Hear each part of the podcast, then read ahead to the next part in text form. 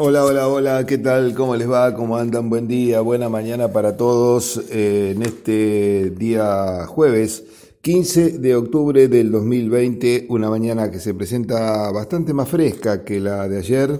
6 grados 3 décimas la temperatura actual, 5 grados 5 décimas la sensación térmica, la presión atmosférica está alta, 1020 hectopascales, la humedad relativa del ambiente 81% y hay viento del sector sudeste a 4,8 kilómetros por hora. El tiempo, eh, bueno, ha refrescado desde ayer a la tarde, a la tardecita comenzó a cambiar el viento y mm, tuvimos eh, viento durante prácticamente toda la noche, lo que por supuesto hacía sentir un poquito más el eh, frío. De todos modos, hoy tendremos una jornada luminosa como la que tenemos ahora, el sol brillante, seguramente la temperatura irá en aumento rápidamente en nuestra región. El pronóstico sigue indicando alguna probabilidad de lluvia para el eh, inicio de la semana, para el día lunes fundamentalmente. Veremos si eso realmente se puede llegar a cumplir. Bueno, em, ayer, este, anoche, eh, llevamos adelante la novena charla del ciclo de mm, charlas y conferencias 2020 que eh, organiza, organiza el INTA, la Sociedad Rural, Círculo de Ingenieros Agrónomos, Regional APRESID, 9 de julio Carlos Casares. Este, y el tema que convocó ayer fue el referente a prácticas de manejo y uso de cultivos de verano para forraje, eh, verdeos y silaje como, digamos, puntos centrales de la charla. La misma estuvo a cargo del ingeniero Jonathan Nicolás Camaraza, quien, eh, bueno, es este, ingeniero agrónomo desde el año 2005 por la Universidad de Lomas de Zamora, ha trabajado hasta prácticamente este año en el INTA, eh, trabajó aquí el 9 de julio entre el 2007 y el 2009, luego en el grupo de forrajera y producción animal entre el 2009 y 2020, Em, realizó un estudio de posgrado en la Universidad Nacional de Mar del Plata, obteniendo el título de Magister Science en producción animal. Estos estudios los realizó entre el 2009 y 2012. También es docente del grupo de mm, bovinos de carne y leche de la UNOVA em, desde el 2012 a la actualidad y actualmente eh, bueno, ha recalado en la mm, empresa Tecnal donde es asesor técnico de la misma. Eh, bueno, realmente la charla fue interesante. Este, la eh, misma abordó, eh, yo diría, mm, tuvo una recorrida bastante interesante por los distintos cultivos y las prácticas de manejo.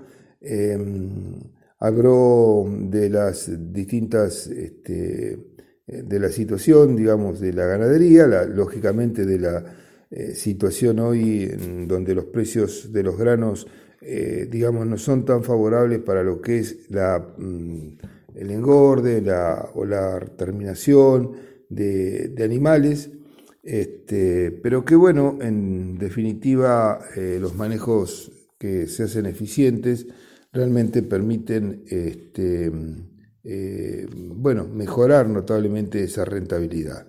Eh, bueno, se refirió mucho a la parte de silaje, eh, silos de diferentes cultivos, tanto de maíz, sorgo, este, como también de, verdeos de invierno, como cebada, de pasturas.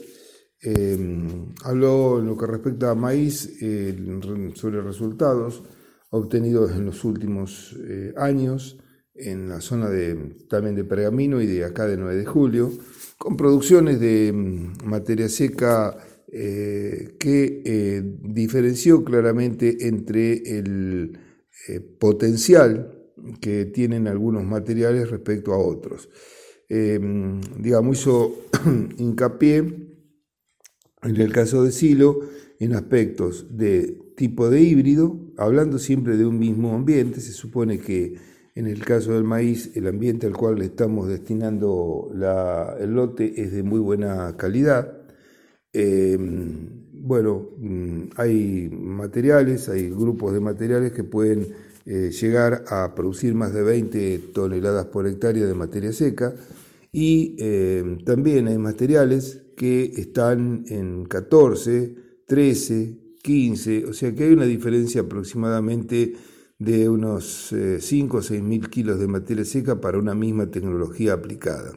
Entonces, esto creo que es muy importante, lo remarcó bastante en el sentido de poder seleccionar un híbrido eh, que esté adaptado a la producción de, eh, silo y eh, que tenga una muy buena productividad.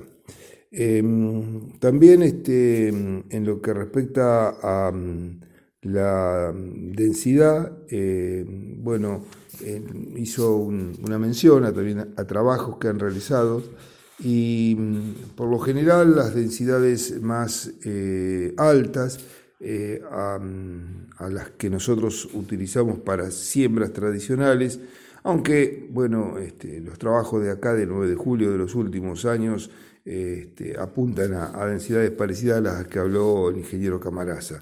Em, él plantea densidades de 90 a 110 mil plantas. Si aumentamos algo más la densidad, el rendimiento tampoco aumenta mucho más. Em, así que eh, ubicarse en valores de esa naturaleza. Por supuesto que esto también es dinámico, como siempre decimos.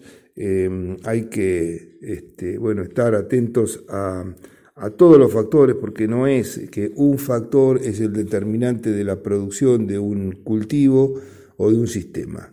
Eh, un factor, en este caso la densidad, colabora y puede colaborar para bien o para mal. Y también recordamos siempre que estamos dentro de un proceso biológico. Entonces los procesos biológicos eh, están mm, modificados, influenciados por una gran cantidad de factores. Por lo tanto, eh, no es lo mismo eh, hacer un maíz con una buena disponibilidad de agua, con un perfil cargado, que hacer un maíz con un perfil eh, seco. Entonces ahí seguramente tampoco es lo mismo hacer un maíz con una esperanza o probabilidad de un año niño a el de un año niña. Entonces, no cabe duda que tendremos que ajustar esa densidad en función, en este caso, por ejemplo, del agua. Pero bueno, podrían ser otros eh, factores también que influyen. Eh, respecto, como decíamos, a las siembras eh, tradicionales que se hacen normalmente con 70.000 semillas, 80.000 semillas, etcétera, etcétera, em, él eh, hablaba de incrementar entre un 10 y un 20% la densidad de siembra para silaje respecto a lo que es la siembra tradicional para un grano de consumo. Y eso llevaba a que nos ubiquemos entre las 90 y las 100.000 plantas por hectárea cosecha. Em, otro tema que abordó fue el de la época de siembra, em, entre lo que es siembra temprana, las siembras tradicionales que se realizan en septiembre, principio de octubre, y las siembras eh, tardías o demoradas que van allá a fines de noviembre, principios de diciembre. Bueno, los resultados em, en, verdad fueron, eh, digamos, las podemos comparar con lo que nosotros tenemos en 9 de julio para lo que es producción de grano. Es decir, que en los últimos años eh, las, este, las diferencias son mínimas o no hay mm, diferencias entre lo que es una siembra temprana y una siembra tardía. Se llega a, valores prácticamente iguales de producción y esto está también eh, motivado porque hay algunos factores que se mm, eh, ven favorecidos con la siembra temprana y otros que mm, se ven este, bueno, perjudicados. Eh, como son, por ejemplo, en los últimos años, la disponibilidad de agua y el estrés térmico que pueda sufrir el cultivo durante el periodo crítico. Entonces, prácticamente entre una siembra y otra no eh, han encontrado diferencias en, las, eh, en los ensayos que han conducido.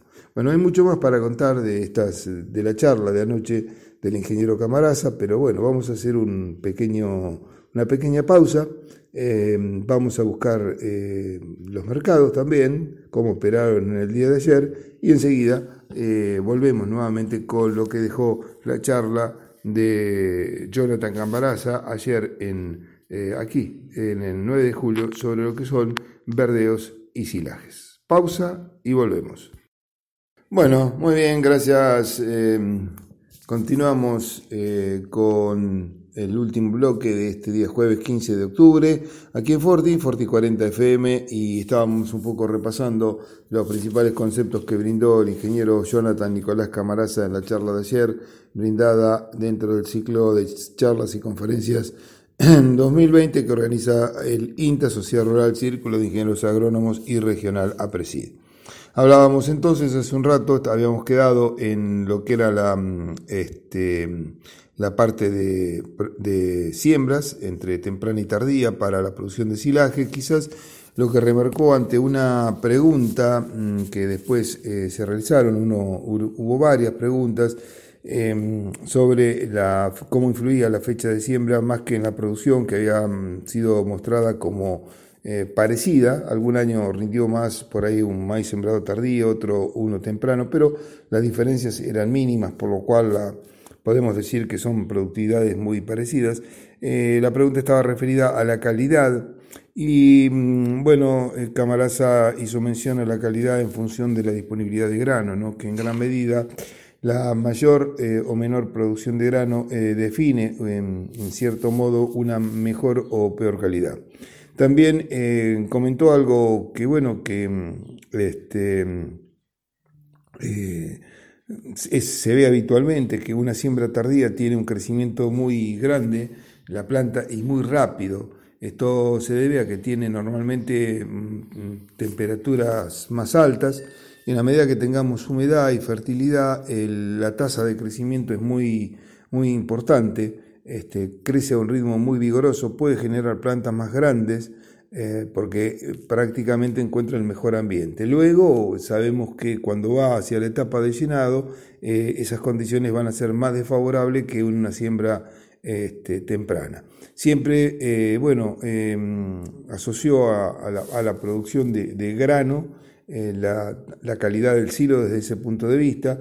Hizo hincapié en tener en cuenta el momento de picado, porque muchas veces este, un maíz sembrado em, tardíamente, eh, bueno, tarda más en secarse, en llegar al momento adecuado y muchas veces eh, comentó que por el tipo de planta, el tipo de tallo que puede adquirir, tiene mucha, mucho contenido de agua y ese contenido de agua puede ser nocivo para la producción o para la conservación y calidad del silaje producido.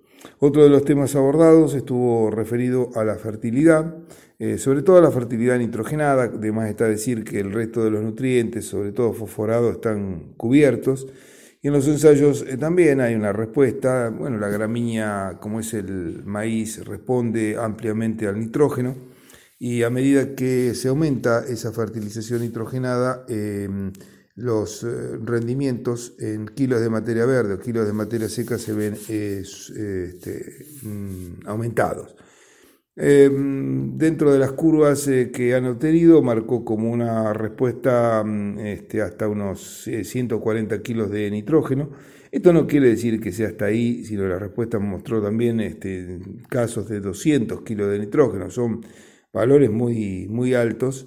Pero em, eh, lo que sí remarcó que con 140 kilos de nitrógeno eh, tienen respuestas promedio que están en el orden de los 37 kilos de materia seca eh, por kilo de nitrógeno aplicado. 37 kilos de materia seca por hectárea por kilo de nitrógeno aplicado. Que aproximadamente un kilo de nitrógeno está en los 65 pesos. Así que sí, em, tomamos, podemos tomar una referencia muy eh, muy amplia y muy, eh, digamos, segura, que es de 15 kilos de materia seca para producir un kilo de carne. Es una, una propuesta bastante eh, conservadora, se lo puede producir con mucho menos. pero tomando eso, estábamos pensando bueno, en 2 kilos de carne, 2 kilos y medio de carne, a los precios que hablábamos recién, de 110 pesos el kilo de novillo, serían 200, casi 300 pesos ¿no? de, de ingreso bruto por esta práctica cuando el costo, como decíamos, del kilo está en los, en los 37, en los 65 pesos, el kilo de nitrógeno. Así que 300 menos 65 nos estaría dando em, prácticamente el retorno que tendríamos por la, por la práctica de esta fertilización. Es bastante grosero, vuelvo a repetir, por el hecho de que eh, hay otros eh, costos o, dentro de la, producción que por ahí no los estamos eh, considerando. Em, directo, kilo de carne, kilo de nitrógeno. Nada más, está la aplicación, está la logística, etcétera, etcétera, que haría bajar un poco esa rentabilidad, pero bueno, en sí no cabe duda de que la fertilización nitrogenada es clave para el cultivo de maíz. Em, bien, eh, otro de los temas que abordó también fue el silaje de sorgo, que funciona también muy bien, los diferentes tipos de sorgos que hay. No solamente habló de silaje, creo que el, hincapié más importante estuvo ahí, pero eh, habló de la utilización, de inclusive de los eh, sorgos, tipos de sorgo, los sorgos forrajeros, eh, los eh, doble propósito, este, son intermedios, los sorgos sileros, este, los fotosensitivos que también se pueden utilizar para hacer silo, con una productividad que en general es muy muy grande, quizás con menor calidad, este, los sorgos azucarados, la posibilidad de, diferir también y que realmente encuentran un lugar muy adecuado de este tipo de, de, de sorgo. Y mm, el último tema, si bien abordó bastantes cosas más, em, referido también a pasturas, este, eh, bueno, un, verdeo puede dar unos 5 o 6 toneladas de materia seca, una pastura unas 15 toneladas de materia seca por, hectárea, pueden ser más también. Este, mm, eh, respecto a los eh, cultivos típicos que se utilizan como el maíz y como el sorgo. también habló la última parte de la MOA, la cual se la puede también este, utilizar, bueno, claramente para arroyo. Eh, hubo preguntas al respecto en lo que hace a la calidad. Em, bueno, él la, marcaba como obtener volumen, eh, fundamentalmente para este, este, suministrar a categorías como vacas mm, con bajo requerimiento, em, vacas que estén secas, vacas en una etapa de gestación temprana y que, bueno, la MOA eh, es un complemento en gran medida de otro tipo de alimentación y que muchas veces se puede dejar granar hasta grano lechoso, pero mm, bueno, se da un volumen bastante más grande y ese mm, poco grano puede ayudar también eh, mm, eh, a, mejorar la calidad alimentaria de la misma. La charla realmente fue bastante interesante, se abordaron muchos temas, de actualidad y mm, este, quedaron seguramente muchas cosas en el tintero, eh, hubo muchas preguntas, eh, ya comentamos algunos. Eh, este, y bueno, como dijimos, esta fue la última charla del ciclo 2020, pero estamos trabajando en, la posibilidad de, realizar algo más. Todavía no está concreto, el objetivo no era abordar un tema técnico en, en ese evento, eh, pero bueno, eh, ya le vamos a comentar más adelante si es que lo podemos concretar. Y también hacia diciembre tenemos eh, idea, como siempre lo realizamos, es hacer una charla, en este caso un tanto más cerrada, una charla dirigida a, los, a las empresas que nos acompañaron durante este ciclo, que fueron 34 y a las cuales les agradecemos profundamente en nombre de las cuatro instituciones el esfuerzo que han realizado eh, para que todo esto se pueda eh, concretar y llevar adelante. Bueno, por ahora y por el día de hoy nada más. Como siempre les agradezco infinitamente la atención.